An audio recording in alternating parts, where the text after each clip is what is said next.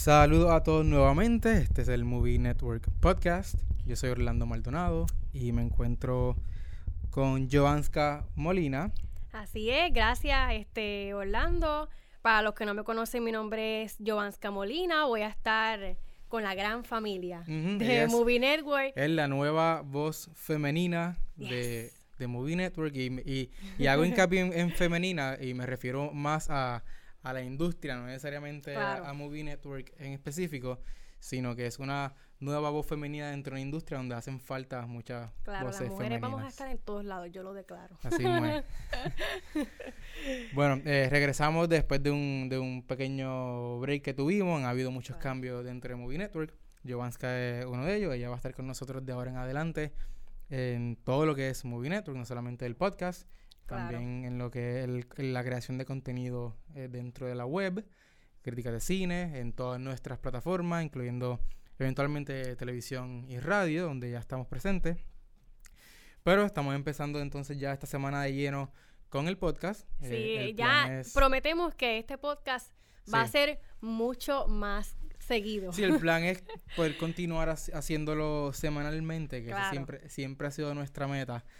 Pero pues siempre Pero hemos tenido, siempre hemos tenido unos obstáculos que no nos han Sí, permitido hacerlo así, pero por eso nos cogimos un break para entonces trabajar en esos obstáculos, ver cómo podíamos quitarlos y que de ahora en adelante pues todo sea smooth, podamos grabar Claro. esto todo lo, todas las semanas y así va a ser, y que sea fijo, que es lo, que es lo importante. así va a ser. Eh, como siempre, vamos a hablar de muchos temas que sonaron esta semana.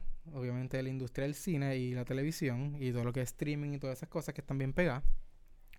Pero empezamos con un poquito de política, más o menos, más o menos Sí. política. Más, más tiene que ver menos. con cine, pero se inclina un poquito hacia la política, pero tiene que ver con, con la máxima figura de la política de, lo- de los Estados Unidos, que es el presidente Donald Trump, eh, que hizo unas declaraciones un poquito controversiales sobre la más reciente ganadora del Oscar, Parasite. Si nos puedes dar un poco un, un resumen de lo que, que fue lo que dijo el señor. Donald Trump.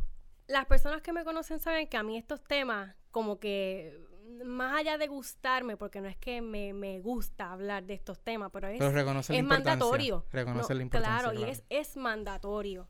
Dentro de, de, de todos los ángulos, no importa tu profesión, siempre es mandatorio eh, tomar un poquito de espacio y hablar de estas situaciones. Mm.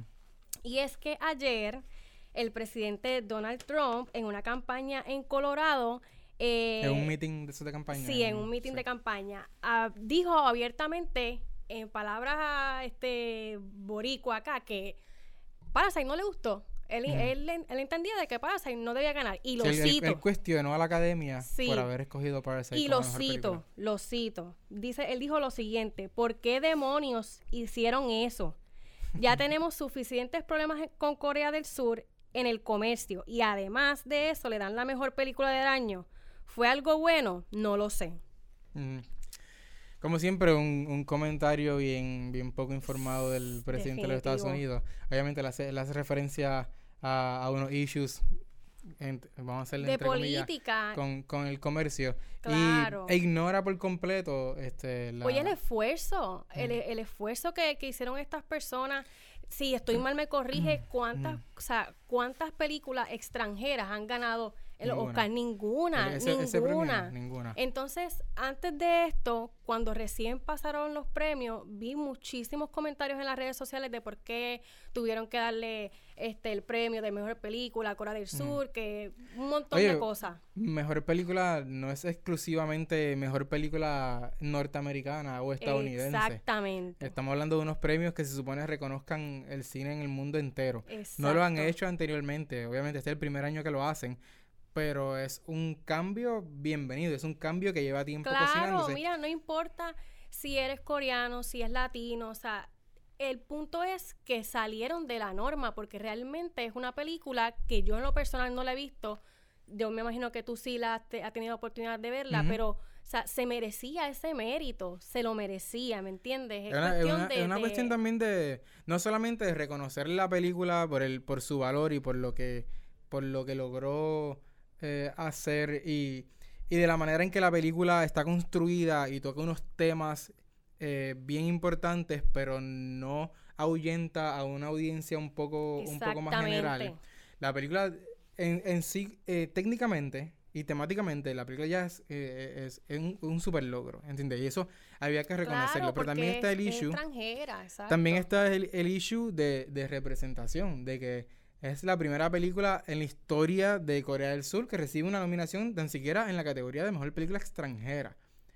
Que gane mejor película es monumental, no solamente, y no solamente para, para la academia, para los miembros de la academia que votaron por ella, pero para Corea del Sur. A mí, de verdad, esa decisión me pareció fenomenal.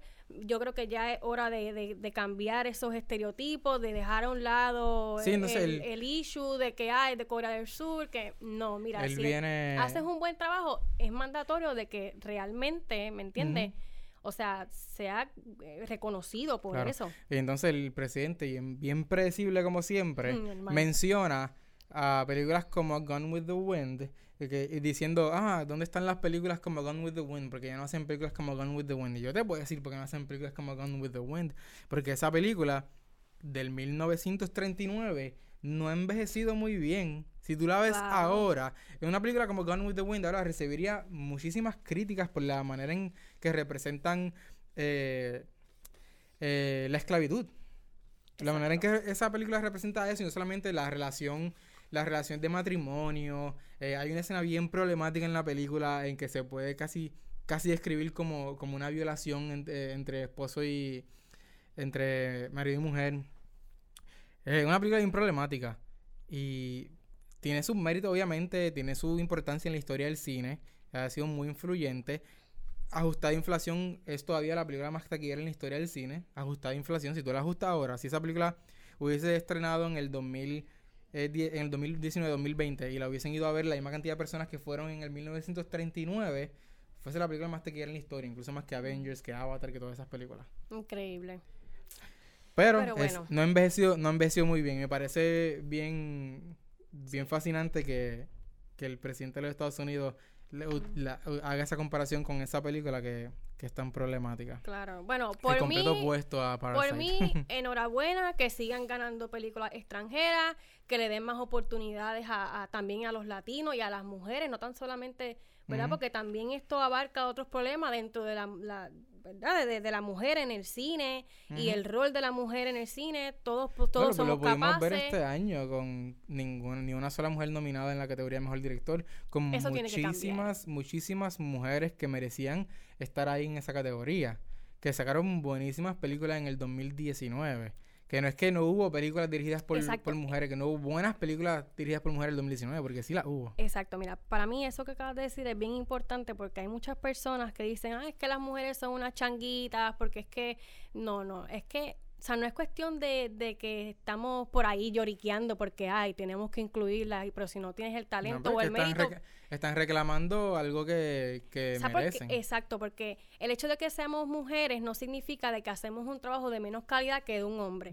y tampoco es de que porque somos mujeres hacemos un trabajo de más calidad que un hombre. Es cuestión de, de que sea, tenemos la capacidad todos de hacer de igualdad, lo mismo. Siempre es cuestión del, de las mismas oportunidades, que hay las mismas oportunidades para, para mujeres como hay para los hombres. Exacto, nadie es más que nadie, nadie, o sea, el, la cuestión es esa, que sea igualdad.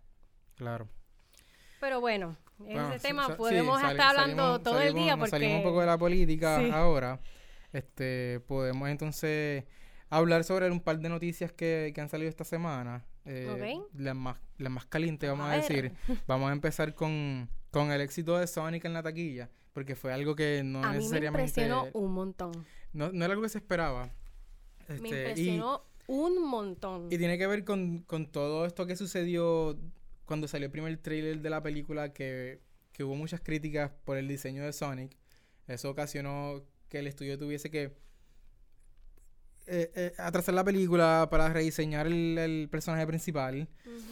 Se atrasó varios meses. Finalmente, cuando volvieron a mostrar el, personaje rediseñado, pues la, pues la aceptación fue, fue mucho mejor. La reacción fue mucho más positiva. Y se está viendo ahora en el resultado de la taquilla.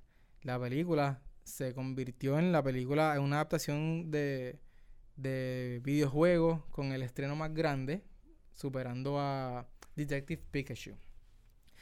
Y eso, I mean, eh, un, crea un precedente, un buen precedente, pero también, también un poco problemático, vamos a decir, peligroso. Es un buen precedente porque finalmente el, estudio escuchó a los verdaderos fanáticos de, Sonic. Sí, que se ajustaron a lo que ellos estaban pidiendo. Y el cambio, obviamente, lo podemos ver en la taquilla, les vino muy bien. El diseño inicial no hubiese... Si hubiesen decidido ignorar a los, a los fanáticos, y ni eso, vamos a, vamos a, ir hacia atrás y vamos a suponer que ese trailer estrenaba y que no causaba la controversia que causó que la gente simplemente lo aceptaba, ¿verdad? Maybe algunos, no hubiera sido tan, tan, exitosa como lo tal vez Tal vez algunos se quejaban, eh, pero una minoría tal vez no... El, el, movimiento nunca nace, vamos a decir. Claro. Entonces, la película estrena cuando se supone que estrenara con ese diseño. Yo pienso que no hubiese funcionado la película. ¿Habrá sido estrategia? A mí me hubiese gustado la... A mí, me, a mí me gustó la película como, como está ahora. A mí no me hubiese gustado la película con un diseño diferente de Sonic, especialmente ese diseño el inicial en el que se veía un poco más real, vamos a decir. Están yéndose en esa dirección de hacer Sonic un poquito más humanoide, casi. Sí. Y no hubiese funcionado. Sonic para mí funciona en gran parte porque el personaje principal se, se separa del resto de los personajes de la, de la película sigue siendo, eh, se supone que sea un alien, pero sigue siendo esta caricatura, casi, casi, vamos a decir, que es bien, y el look de Sonic va, machea perfectamente con el, comediante que hace la voz, que es Ben Schwartz. Yo creo, honestamente, ahora pensando en el look original que tenía Sonic y la voz y el trabajo de, de, de, de voice acting que hace Ben Schwartz, no hubiese encajado para nada. Sí, es cierto. No hubiese encajado, porque él lo él lo, interpreta bien carismático, bien, bien, este, ¿cómo te digo? Eh, con, con, mucho humor, con mucha, ay Dios mío, este wit o algo así. Y no, y ese diseño original no hubiese, no hubiese, no hubiese pegado. No hubiese funcionado con el trabajo que está haciendo Ben Schwartz en la película. Yo honestamente no he visto esa película, pero definitivamente tengo que verla. Porque también es como que un personaje que te acuerdas hasta cierto punto a, tu niñez. Como que, ¿quién no ha jugado con Sony? ¿Quién no ha...? Sí, no, hay mucha nostalgia. Entonces, esos mismos fanáticos que, que llevan a verla por nostalgia, pues fueron los que reaccionaron de esa manera cuando vieron el diseño. Y dijeron como que, no, este no es Sonic. Este no fue el Sonic con el que yo crecí. Y el estudio escuchó se tomaron su tiempo, lo rediseñaron y los fanáticos pues fueron y, y, lo apoyaron, que es bien importante. Pero eso crea un presente, como te dije, importante porque el estudio finalmente le hace caso a los fanáticos y eso es bien importante, que el estudio esté pendiente de lo que los fanáticos están diciendo. No, sea, seas Paramount, sea Marvel Studios, DC. Claro, porque es lo que te va a consumir tu, tu, tu producto, tu película, obviamente. Y, y no solamente tratar de, de complacerlo a ellos, pero complacerlos a ellos y al resto de la audiencia también. Siempre tomarle en cuenta no solamente a los fanáticos, porque los fanáticos solos no te van a hacer la película exitosa. Ellos solos no. Necesitas a todo el mundo. Y esta película hizo eso bien. Eh, complació a todo el mundo, incluyendo a los fanáticos, que eran muchos y, y bien ruidosos, vamos a decir. Pues se hicieron sentir. Pues la película pues está haciendo, está haciendo mucho dinero, pero de nuevo, el precedente también es peligroso porque se presta para que ahora a cualquier situación en que los fanáticos no estén de acuerdo con algo, ya sea en diseño, ya sea en historia, que estén adaptando a algo con, de mucha nostalgia, alguna propiedad de, de, de nuestra juventud o algo, se puede prestar a que las personas vuelvan de nuevo a criticar. Exactamente. Esperando un resultado similar. Y no todo el tiempo eso va a suceder. Exacto. No todo el tiempo. Si no se acostumbren. sí, y además de que pone, pone a la gente en esta posición de que, o con esta idea de que pueden quejarse por cualquier estupidez que vean en una película que no les gusta, pueden quejarse pensando, que el estudio les tiene que hacer caso. Exacto, que lo van maybe a adaptar, y pues déjame quejarme para que adapten la película a mi gusto. Y, eso, eso, no va, eso no va a suceder siempre. Esto yo diría que fue una excepción. Lo que sí los estudios tienen que sacar de esto es que estén más pendientes a lo que están diciendo los fanáticos, a lo que quieren los fanáticos, traten de entender lo que quiere el fanático antes de empezar con la producción de la película. Así no, tienes que ir hacia atrás, perder un montón de dinero, explotar animadores para que terminen el producto a tiempo. Te evitas todo eso si estás pendiente a lo que quieren los fanáticos, lo que están, lo que están pidiendo los fanáticos, que no es tan difícil. Tú entras a las redes sociales, a los message boards, ahí están los fanáticos. Una vez tú anuncias la película, todo el mundo, los fanáticos empiezan a hablar sobre el, sobre el tema. Y empiezan a decir lo que quisieran ver, lo que no quisieran ver, cómo debería ser esto y lo otro. Y es cuestión de siempre llegar a un balance.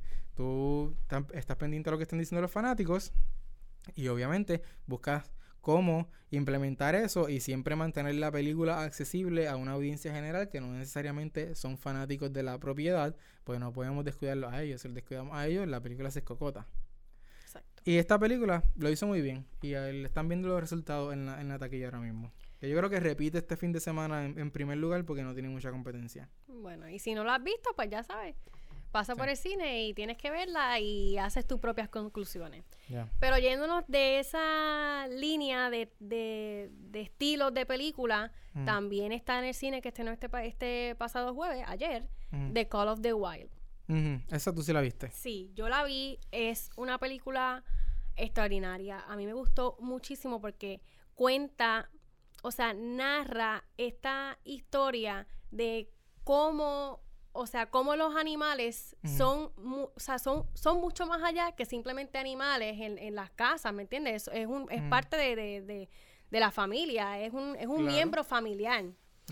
Eh, me parece una película fascinante, espectacular y también si, si la vas a ver desde, ¿verdad? desde todos los ángulos y estás bien pendiente, también toca un poco el tema del, del maltrato animal porque trata sobre este perro que obviamente pues pasó de su vida doméstica, lo, lo, ¿verdad? Lo, lo, raptan, como por decirlo así, para convertirlo en un, en un perro de trineo. Mm. Y a veces, yéndome al plano personal, como turista, a veces vamos a los lugares y vemos estos animales así, ay, mira qué chévere, déjame... Sí, mira qué este, lindo, mira Sí, me voy a trepar en el elefante, me voy a trepar... Exacto. Y trata mucho sobre, sobre eso, ¿me entiendes? Sobre la explotación animal y, y, cómo, o sea, cómo los perros le cogen tanto cariño a las personas que saben que siempre van a estar, son fieles para ellos. Porque entonces hablamos de el actor Harold, ¿cómo se llama? se me olvida. Harrison Ford. Harrison Ford, siempre se me olvida el nombre de él. Cómo él lo defendió cuando se dio cuenta de, de esto y ahí es cuando unen estas dos o sea, se unen estas dos historias y hacen una... Sí, porque al principio de la película, eh, para el que no la, no la ha visto, yo creo que esto es importante que, que deban saberlo, Harrison Ford no sale en toda la película. No, exacto.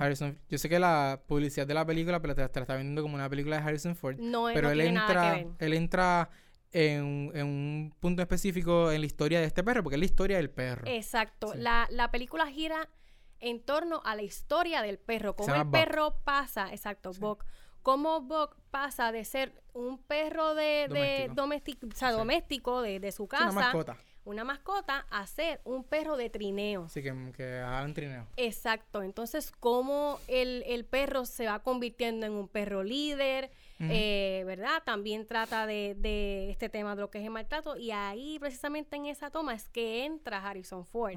Y entonces, pues, Harrison Ford es otra historia que es de esta persona que es solitaria, no le gusta vivir cerca de nadie y ahí luego se unen estas dos historias y crean una aventura, este, etcétera, etcétera.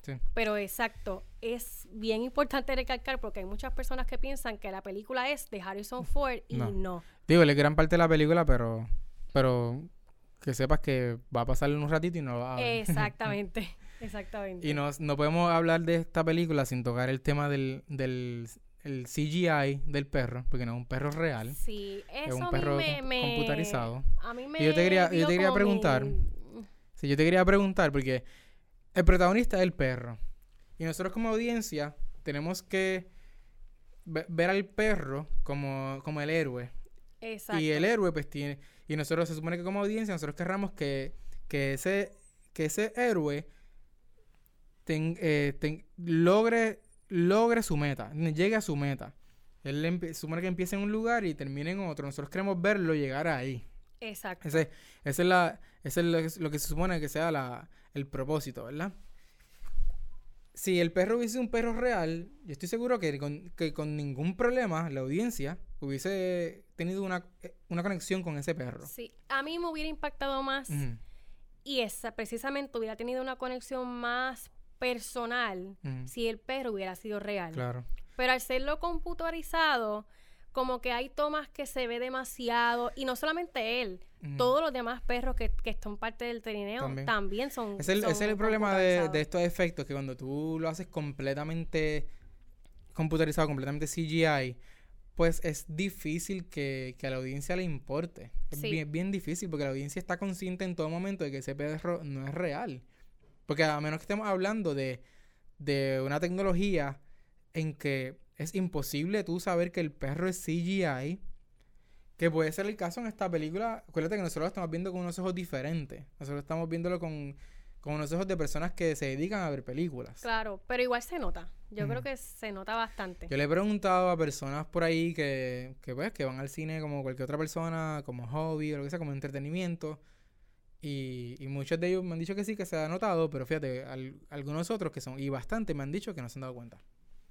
Que Nice. de ver el trailer, de ver el trailer. Ah, bueno. De ver el trailer que no se han dado cuenta, Sí, no sé si que no viendo la película. O sea, exacto, si tú no vas con, con el enfoque de, de ver la película de forma crítica, Mm, pues maybe lo dejes pasar. Mm. Pero eventualmente yo pienso que en algunas tomas tú lo vas a notar. Sí, se O va, sea, lo, es lo que vas se a nota, notar. se nota. Lo vas a notar. A mí me hubiera, me hubiera causado más, ¿cómo diría yo? Como Más emoción, más- tenido- exacto, como más reaccionado emoción. diferente. Exacto, mi Sí. reacción hubiera sido totalmente distinta si yo hubiera sabido que el perro era Real. O sea, real. Yo Sí. oh my god, el perro. Oye, ha habido 20.000 películas de perros, de re- relaciones de, de perros con, su, con sus dueños, con humanos. Este, me viene a la mente una que se llama Marley and Me, que, que, que, Ay, bella, que, esa que es película me bien, bien popular.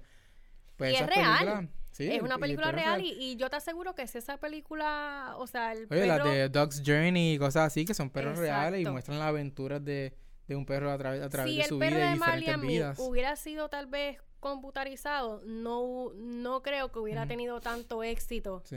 No, y, y yo, y yo entiendo en parte por qué, porque un perro como Marley no es computarizado y un perro como Buck sí. Buck está en una aventura. Claro, es bien diferente la, la, Sí, la y hay trama de las leyes que películas. protegen a los animales de, cierta, de ciertas cosas también, que fue el, pro- el problema de una película hace un par de años que tuvo, que tuvo mucha controversia, hubo un boicot, porque se habían filtrado unos videos en que aparentaba que estaban maltratando al perro, que lo estaban tirando al agua y tenía que... Ay, sí. Era una escena en que él tenía que, que básicamente nadar en, en una, en una agua salvaje de esa y no sé qué, y el, y el, y el perro pues parecía que estaba incómodo. Sí, bueno, en ese, en ese aspecto sí tienes razón y...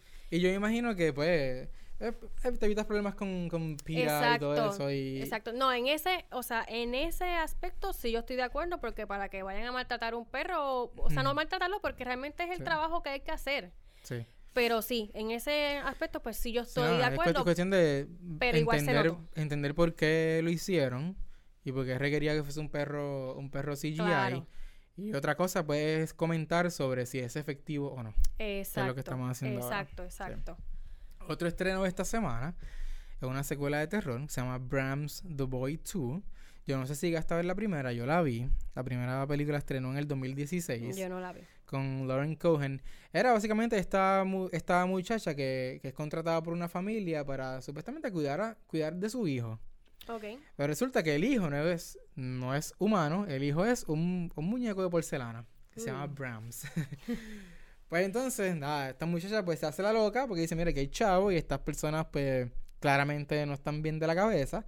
Dame coger este guisito y cojo estos Y par de pesos no, y me no voy. supo lo que venía por ahí. Pichadera, pichadera. Pero obviamente empiezan a pasar unas cosas bien extrañas con el muñeco. El muñeco se empieza a mover de un cuarto a otro y qué sé yo. Y tú piensas que está poseído, qué sé yo. Pero algo que me gustó de esa película es que te explican al final, y yo espero que esto no le arruine la película a quien no la ha visto, me estrenó hace cuatro años. Y si vas a ver la segunda, tienes que haber visto la primera. El- al final se descubre que quien estaba moviendo el muñeco de un lado a otro era el hijo verdadero de, de, de esta pareja que se Uy. había creído muerto hace un montón de tiempo Uy. y estaba viviendo entre las paredes de la casa. Todos estos Say años estaba viviendo entre las paredes de la casa y él era el que movía el muñeco de un lado a otro. Uy, qué cosa más loca. Yo no, yo te digo una cosa, a mí me Ujú. dicen, te pago mil dólares porque me cuides un muñeco, yo no estoy tan segura. Bueno, si es, si es una noche o algo así, un fin de semana. Uy, no, no, no. Y un, un muñeco así de creepy porque ese muñeco es sí, súper, bien creepy, se ve es súper creepy. Es como que no es, no es un, Se parece una a o algo así. o sea, es súper creepy el, el muñeco. Sí. So, conmigo no cuenten. Pues nada, esta es la segunda parte. eh, cuenta con un elenco diferente. eh, de esta, es esta familia que se muda a la casa. El niño encuentra, el niño de la familia encuentra el muñeco enterrado or something. Y entonces empiezan de nuevo a pasar cosas creepy con el muñeco. Me da mucha curiosidad ver cómo lo van a explicar en esta ocasión. Qué está pasando, lo, qué está pasando con el muñeco. Eh, no me gustaría que, que se fueran por la ruta de lo, pues, de lo paranormal o de lo sobrenatural, que no fue lo que hizo la primera película. Pero cualquier cosa puede pasar en el género del terror. Sí. La primera película no fue súper exitosa, pero lo que costó fueron como 10 millones hacerla. Hizo como unos 70 millones alrededor del mundo. Eso es suficiente y justifica una secuela, supongo. Y ellos están probablemente buscando en poder convertir esto en una franquicia. Bueno, vamos a ver. Sí. Estas películas no cuestan mucho. Yo eh, estimo Sí, que es que esta de seguro costó lo mismo, costó como unos 10 millones. Es más lo que se gastan en pagarle a los actores que, Que cualquier otra cosa. Y, y si tú haces 100 millones alrededor del mundo con una película como esta, con un budget de 10 millones, eso, es eso es una película rentable, eso es un éxito. Y eh, así de eso han vivido las películas de terror eh, desde, desde su inicio. Y franquicias como Saw eh, y Paranormal Activity vivían de ese, de ese, de ese mismo formato. Esas películas, la primera película Paranormal Activity costó 10 mil pesos. Y la hizo un tipo con una cámara, con la cámara de él Sí, su Paranormal. Activity era Sí. bien como que informal, digo yo. Eran bien low budget. eh. Ajá. El, el estilo de la película se prestaba para que lo fuera, porque era Exacto, footage. exacto. Y después de eso hicieron 20 mil películas más de Y la gente estaba bien pompeada con Paranormal dos- Activity. Costaban 2, 3, 5 millones hacer esas películas. Y venían a recaudar 100, 200, 300 millones en la, en la taquilla. Así que imagínate cuán rentable era esa franquicia. Sí, pero yo me acuerdo, la gente estaba bien pompeada con Paranormal Si Activity. no, eso era un evento. Todos los años Sí. salía una película de Y esas. yo Como Saw. jamás que jamás pensaste. A mí esas películas yo no las puedo ver. Como Saw. Y Pero nada, eh, en el tema de franquicias, pues pasamos a una que no ve una entrada desde el 2003. Y actualmente se está filmando la cuarta parte en San Francisco y estamos hablando de The Matrix. Que eso- Mm, Pues regresamos al tema de la nostalgia. Sí. Y lo mencionamos por encimita porque pues no hay mucho de qué hablar, solo un par de fotos y videos que salieron de, de allá de San Francisco la filmación, que tiraron fanáticos y paparazzi y cosas así. Y muestran a Keanu Reeves de vuelta como Neo, a Carrie Ann Moss, que regresa como Trinity, y también regresa Jada, Jada Pinkett Smith como Niobe. Eh, algo que quería comentar sobre esto, no sé si has visto las imágenes, es que Keanu Reeves tiene el mismo look que utiliza para John Wick, Sí. pelo largo y la Barbie, qué sé yo. Y, y me parece bien interesante porque ese no es el look de Neo. Obviamente Neo estaba bien afeitadito siempre, que se el pelito corto. Y ahora, pues, el hecho de que Neo tenga este look, pues, hay muchas Causa teorías. como curiosidad también en Hay, hay muchas teorías que yo creo que se pueden explicar bien, bien, bien, bien fácil. Una es que lo más, lo más que hace sentido es que él está a punto de empezar a filmar John Wick 4. Y él no se va a tumbar esa melena. Exacto. Ese es, ese es el look de John Wick. Eso no hay, no hay quien se lo quite. Ese es el look de John Wick. Ese es el look de Keanu ahora mismo. Con ese look, él básicamente eh, revivió su carrera. Ese es el nuevo ¿Y cómo Keanu. lo hará entonces? Ese- como eso es parte de la marca de Keanu Reeves. Él no, él no se puede afeitar, cortar ese pelo ni afeitar la, ni afeitar la barba por mucho tiempo porque ese es el look, es el parte de la marca de Keanu Reeves. Eso ya está establecido. No se puede chaval con él, con eso hasta que por lo menos pues, deje de filmar las películas de, de John Wick. Que yo imagino que esas películas van a seguir saliendo por los, por los siglos de los siglos. Ay, Dios mío. Y, y otra cosa que de repente me puse a pensar es que a lo mejor, I mean, cualquier cosa puede pasar en esta película de The Matrix. Esto se explica con, no, que si, el, que si eh, hubo un, un update o lo que sea, que si reprogramaron, que si no sé qué, eso es un viaje, un viaje brutal. Pero puede ser que este, sigue siendo Neo, pero es un Neo en otra versión del, del Matrix. Tal vez hay una, otra versión, el ¿Quién Matrix sabe? volvió a empezar porque esto se... Todo es re- posible. Sí, esto se re- el Matrix se resetea cada, cier- cada cierto tiempo. A lo mejor este, en esta versión del Matrix así se ha venido. Y esa es la, la manera en que lo, lo van a explicar. Entiendo yo. Bueno, puede ser. Pero yo estoy bien pompeado. A mí me encantan las películas de Matrix, especialmente la primera. Eh, la primera película de Matrix cambió el cine para siempre, especialmente el cine de acción y de ciencia ficción. Eh, yo regresa uno de los dos direct- eh, directores, que era directora, se llama Lana, Lana Wachowski. Yo no sé si tú sabes esto. que era. Ellos eran dos hermanos, los hermanos Wachowski, Andy y. Larry Wachowski. Ellos los dos este, hicieron transición a mujer. Uno primero y un par de años eh, el otro. Ese detalle no lo sabía. O sea, después, Pero ahora que, que bueno, que quien nice. era Larry Wachowski y ahora es Lana Wachowski y eh, está dirigiendo la película. Sí. Mm. Y luego los dos hermanos que eran antes eran hombres, ahora son, ahora son mujeres. los dos. Hay que ver esa película. Sí. Y volvemos de nuevo al tema de, de la representación. Que es bien importante, no solamente una mujer, una mujer trans. Exacto. que es algo también Que- que, es rara, que rara vez se, se ha visto en el cine comercial. Si, al- si alguna vez se ha visto en el cine comercial, es bien raro. Yo creo que yo, yo no he visto.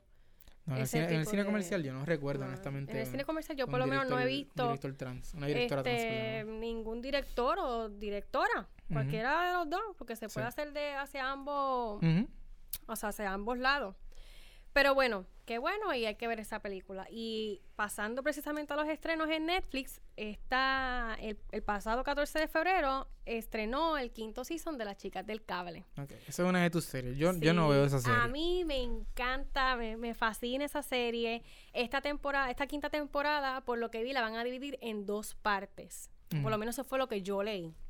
No he tenido la oportunidad de ver la, la serie completa, o sea, la- el quinto season completo. Yo apenas todavía estoy en el proceso, pero sí sé y te lo deja bien claro desde, o sea, desde el primer episodio de que ese season gira en torno a la guerra civil. Lo poco que he visto de ese season, no quiero, este, Sí, no, no le obviamente, dañarle la, la, eh, la emoción a las personas que la vayan a ver. Mm. Pero también, o sea, esta, esta serie en general habla de muchos temas. Muchas personas dicen que "Ay, es una, es una serie bien girly, pero realmente no lo es. Mm. Y dentro de este quinto episodio también trata de, de temas como, o sea, cómo los hombres los obligaban a participar en la guerra involuntariamente. O sea, tenías que participar en, en- en la guerra, ¿me entiendes? Que trata de, de espionaje, este tipo de... de- Sí, que la gente piensa que, ah, las chicas de cable, eso suena como una novela, eso suena como una serie de, de, de nenas, problemas de, de, de, de noviazgo y cosas así, eso No, suena trata de a un drama y montón de romance. cosas. Trata de un montón de cosas, de cómo este grupo de, de cuatro chicas, pues, ¿verdad? Han pasado por diestras y siniestras porque han pasado por un montón de cosas. Mm. También trata de la lucha feminista por la igualdad de empleo, Ujú. etcétera. También habla de asuntos bien pertinentes. En realidad, en realidad esta, esta serie es bien pertinente porque trata de muchas, este, muchos temas que a lo largo de, de- de la historia y del tiempo han pasado y todavía siguen sucediendo, como es la violencia doméstica, Claro. la lucha feminista, la igualdad. También toca temas de, de transexualidad, porque dentro de las chicas hay una chica que se identifica como un hombre, que es. Oscar. Yo sé que todos los ¿Y que está, están y está en escuchando... transición o ya hizo la transición? No, él, él- o sea, ella es mujer, no es que se, se opera ni nada por el estilo, pero ella se siente hombre. Se identifica como ella un se hombre. identifica como un hombre y... Pero no ha empezado una transición. No, no, exacto. No es una transición como tal de, de operación, Mm. sino que es una chica que se siente hombre y también ella cuenta dentro de la historia, esto no es el quinto season, esto es en season pasado, Ok. cómo ella psicológicamente pues se había afectado porque ella pensaba que realmente estaba mal. Esta, esta cuestión de la aceptación también era bien difícil, todavía lo Claro. sigue siendo y mucho más, imagínate en esos tiempos que eran en los 90. Imagínate una persona, una mujer que se sienta hombre, cómo las personas te van a mirar. Ya. Cosas que sigue sucediendo, pero ahora pues por lo menos estamos entrando en esa transición de cambio. Sí. Poco a poco. Exacto, pero esta serie de verdad a mí me fascina un montón. Si no la has visto, tienes que verla. Yo no la he visto, estaba por verla. Tienes que sé que verla. ha habido recientemente un, un boom de, de series españolas. Sí. En, en Netflix hay un montón que son bien populares. Esta está entre los más populares. Ya lo tienen ahí, esta es la quinta temporada, La quinta estrenó en estos días en. Netflix. El ¿Esto es 14 exclusivo de. Netflix o tú lo puedes ver antes en algún otro sitio y luego está en No, Netflix? yo creo que es exclusivo de Netflix. Exclusivo de Netflix, Yo tengo entendido que sí es exclusivo de Netflix. Yo no la he visto en ninguna otra parte y tampoco he visto que la, pues la hayan este, transmitido en, en otro canal o empresa o algo así. So, yo pienso que sí es full de Netflix, pero si te digo ahí sí, a rajatabla, pues te, te voy a Yo creo que yo creo que es exclusiva de Netflix. Yo Sí, creo que sí. pero de verdad es una, fe- es una serie fascinante. De verdad habla de, de cosas bien importantes y también cómo, cómo ese, ese rol machista perjudica a los hombres, ¿me entiendes? Porque tienen esta, esta, o sea, esta visión de que el hombre tiene que ser fuerte, el hombre es el que tiene que llevar el dinero a la casa, el hombre es Sí, el... sí. Y eso también cómo afecta a los hombres, porque no necesariamente tiene que ser de esta manera y eso y ese estereotipo... Sí, son, son roles que establece, preestablecidos por la, por la sociedad. Claro, y esos roles también no solamente perjudica a las mujeres, perjudica a los hombres también, viene, porque no todos los, hay- o sea, los hombres pueden expresar sus sentimientos. Sí. Esta, Sí, realmente no, esta es- serie es fascinante idea de todo que, esto. de que por ser hombre tienen... tienes que tienes ser que reprimir fuerte, senti- los- claro, y tienes que ir a la sí. guerra, y tienes que luchar por Claro. tu país, y etcétera. Es interesante. Sí, no, de verdad que la serie está súper buena. Este quinto episodio, como dije, gira en torno a la guerra civil y habla también porque es la, la hija de una de las amigas, no quiero contar quién es, pero es la hija de una de, la- de las muchachas que ella decide irse a la guerra y Alba, que es la protagonista, que es la, la, la, o sea, la que encabeza la- el grupo de las amigas, pues decide volver a buscar a la, a la nena a la guerra, porque ella se fue en el season 4, ella se fue a Nueva York, ella dejó España y se fue a Nueva York.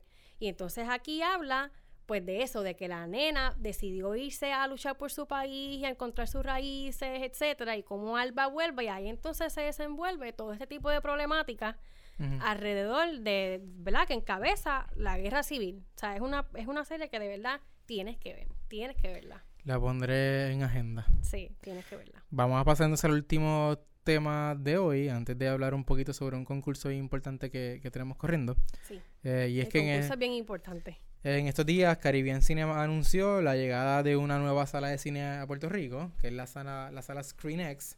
Eh, para el que no sepa lo que estamos hablando, es una pantalla panorámica de 270 grados, que no es solamente la pantalla que tiene al frente, sino que tiene La- dos pantallas adicionales. como sea a los lados. Una a cada, a cada lado, sí. Esto para una experiencia un poquito más, más inmersiva, como, como se dice Yo por ahí. pienso que está súper nice. Como Eh, que debe no ser una buena experiencia, Sí, dependiendo de la película. Sí, yo imagino que una película... Sí, porque no creo que todas las películas, como que una película ahí de drama en ese Ah, tipo no, de def- no, cine, definitivamente obviamente no. no. se va a ver Pero yo recuerdo haber visto, haber visto pietaje de una sala de estas con la película Star Trek Beyond. Oh. Y se veía bien nice, se veía bien Sí. nice porque era ¿En esta escena que estaba en el espacio. Alguien me lo envió hace un montón de... No sé si Ok. había alguien que trabajaba conmigo en Movie Network que estaba cubriendo, yo creo que era un CinemaCon o algo así, allá estaban Ah, mostrando. yo pensé que era como que habías ido y habías visto la No, no, película la- en el cine estado- y yo, nunca wow, estado ¿cómo ahí, fue la pero- experiencia? Nunca he estado ahí, pero, pero la escena más recuerdo que era como había como una guerra de una nave y qué sé entonces tú veías obviamente la acción que estaba pasando frente a ti, pero no sé, a los lados pues también pues, entraban naves y no sé qué, que estaba pasando algo que no era la acción principal, pero estaba chévere porque pues tenía más cositas pasando a los lados. Estaría nice, pero a la misma vez como que si es una película que requiere de mucha acción, yo no me visualizo como que mirando para todas las pantallas, como que, wow, espérate. que- que- No, es que yo creo que la Ajá, experiencia se como supone que, que- en, el- en la posición que tú estás sentado se supone que tú puedes, tengas visión de todas las pantallas. Sí, Pero claro. que mover un poquito y ya. Claro, pero que igual yo así. como soy así tan hiperactiva y tan, Sí. tú sabes, pues yo me quedo como que espérate. Pero igual, tiene que estar súper brutal el- la experiencia. Pues esta sala va a abrir ahora en marzo en los cines nuevos del Distrito de Convenciones en, en San Juan. Son unos cines que van a abrir allá ocho salas, incluyendo esta, estilo VIP, que es parecido al, al cine que está en, en San Patricio, pero va a tener esta sala, que es la primera en el. Caribe. En ningún cine del Caribe había una sala como esta. Está chévere. Que de hecho también la sala de IMAX, la de Montelledra o la de Carolina, una de esas dos es la más grande del Caribe también. Nosotros tenemos, técnicamente tenemos los mejores cines acá. Sí, Puerto Rico siempre lo hace mejor. Sí. Entonces, nada, vamos a finalizamos con, con el, con el concurso del que mencioné ahorita, que son los Movie Network Awards. Estos son una versión de nuestro de, lo- de los Oscar, pero de Movie Network, en el que todo el mundo puede votar. Esto no lo escoge, no lo escojo ni yo, no lo escoge Jovanska, no lo escoge ningún crítico de cine lo los ganadores, lo escoges tú. Tú. El que nos que está escuchando escoge los ganadores. Exactamente. Sí. Sí, o sea que si tú pensabas que tal vez eh, Avengers Endgame debió haber estado nominado a Mejor Película, que debió haber ganado, si pensabas que Joker debe haber ganado, si piensas que Parasite sigue siendo la mejor película del año, puedes votar por Parasite, en fin. Ahí tú puedes votar, o sea, literalmente por lo que tú pienses Sí. que debió o que, Ahí, o que debió entre, los lo- entre los nominados pues hay opciones más comerciales, que es algo que no se suele ver en, en los premios Oscar. Eh, para votar entra a movienetworkawards.com y al votar estás participando para, para un año de cine gratis. un, un año de cine gratis. O sea, un año de cine gratis. Por expresar tienes tu que opinión. votar. Por expresar tu opinión, un año de cine gratis. Si no fuera, si fuera porque no trabajo aquí, yo estuviera todos los Sí. días ahí votando, votando todos los Hay un segundo premio que es una, una gift card de gasolina de 100 dólares y un tercer premio de una gift card de gasolina de, De 50, 50 dólares. Que igual, ¿cuál de los tres es- súper bueno? son Exacto, los tres son buenos porque gasolina, ¿a quién no le hace falta gasolina en, en algún momento dado del día? Sí, cine, claro. pues obviamente el cine, o sea, ¿a quién no le gusta el cine? El cine, ir al cine es una terapia.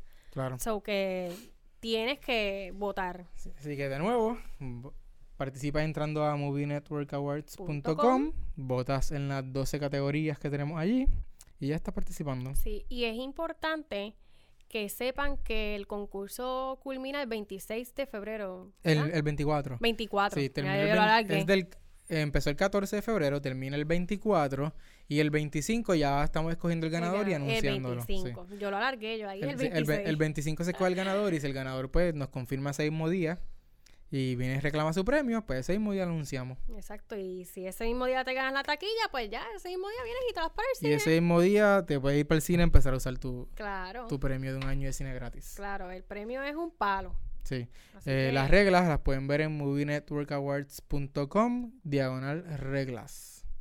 Y nada, vamos a dejarlo ahí. Yo creo que Sí. ya hablamos de un par de cosas importantes. Eh, no, si quieres, tira tus redes sociales. Bueno, empezamos por las de, por las de Movie Network, obviamente. Claro. Eh, nos pueden seguir como Movie Network PR en todas las redes sociales. Estamos en Facebook, estamos en Instagram, estamos en Twitter. Eh, Creo que hasta en, hasta en Snapchat estamos, pero eso no se usa ya.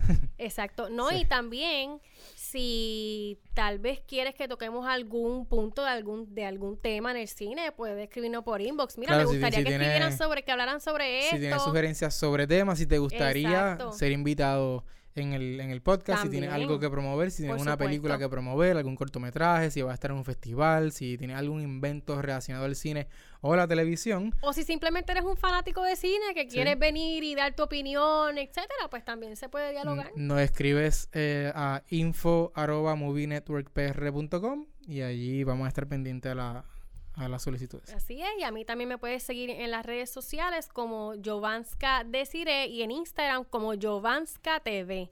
Yo sé que tengo que cambiar ese handle porque ese nombre de Jovanska está un poquito complicado, pero... Sí, vamos a decirte Jovi. Sí, Jovi, Sí, yo, Jovi, es que no me gusta, Jovi. no me gustaría como que poner en el handle Jovi, pero Jovi. algo voy a tener que hacer porque a veces yo le digo a la gente, sígueme, y la gente como que, wow, Sí, espérate, de ¿cómo seguro se solo, escribe no- eso? solo no lo vas a poder poner, va a tener que acompañarlo de Sí, algo. sí, algo me inventaré. Se los prometo que pronto voy a cambiar ese handle, pero mientras tanto, pues, arroba Jovanska TV en Instagram y en las demás plataformas sociales como arroba Jovanska Desire. Muy bien, a mí me siguen como siempre en Orlando en el cine en todas las redes sociales. Este fue el podcast de Movie Network y espero que nos escuchen la semana que viene.